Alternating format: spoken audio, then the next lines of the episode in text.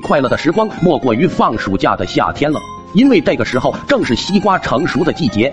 老爸隔三差五就会买一个西瓜带回家，然后放进冰箱里面冷藏，趁着中午正热的时候拿出来啃上一块，那真是凉爽啊！后来因为天气太热，老爸好几天也没去工作，这可把我馋坏了。老爸不出门也不买西瓜了，本想着找老爸要点钱让我去买，无奈老爸说我不会挑甜的。就拒绝了我的请求。没有西瓜哪能算一个完整的夏天？于是我就去找铁柱一起去搞点小动作。那个时候地里面有很多已经成熟的西瓜，不过都会搭上一个帐篷在那里睡，防止有人去偷西瓜。我和铁柱装作回家路过，走着走着，突然发现有一块西瓜地没有搭帐篷，可把我俩高兴坏了。看了一下，四处无人，一人抱起一个西瓜就开始溜，走到一处玉米地旁边。用拳头把西瓜砸开就吃了起来，一个西瓜少说也有十斤以上，一个人怎么也吃不完。吃剩下的西瓜已经被拳头砸烂了，带回去也不方便，于是我俩就又回去准备再摘一个，然后放进冰箱等第二天再吃。走到那块西瓜地后，一人又抱了一个西瓜准备回家。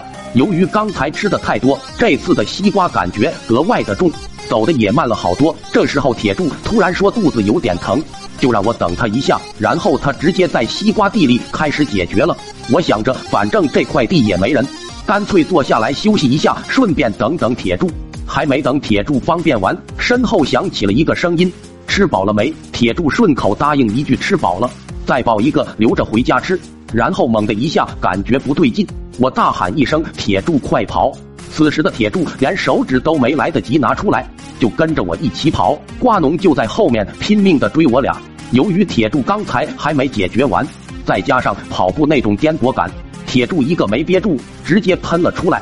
瓜农因为追得太紧，还没来得及反应，就被铁柱的翔溅了一身。这时候能明显的感觉到瓜农的愤怒加绝望，也顾不了那么多了，当下还是赶紧找个地方躲起来比较安全。跑到刚才的那块玉米地，我和铁柱直接钻了进去。紧接着，瓜农就找到了玉米地，左右看了一下，也没看到我俩的身影，就挨个查看玉米地的间隔里面有没有人，找了几个也没看到人，就直接回去了。这时候，我和铁柱才偷偷摸摸的出来。那时我俩感觉也没什么大事，反正瓜农也不认识我们，就各自回家了。直到第二天早上，我还在睡觉的时候，老爸进来，一把把我拽了下来，问昨天西瓜的事是不是和我有关。刚开始我还不承认，老爸说昨天回去后，铁柱裤子上残留的翔被他家人看到，揍了一顿后就领着他去认错了。